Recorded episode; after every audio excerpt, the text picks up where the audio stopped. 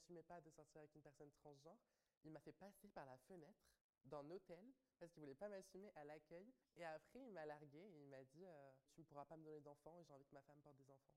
Et j'ai pleuré ce jour-là quand il m'a dit euh, Tu pourras jamais porter d'enfants. Je ne te veux pas.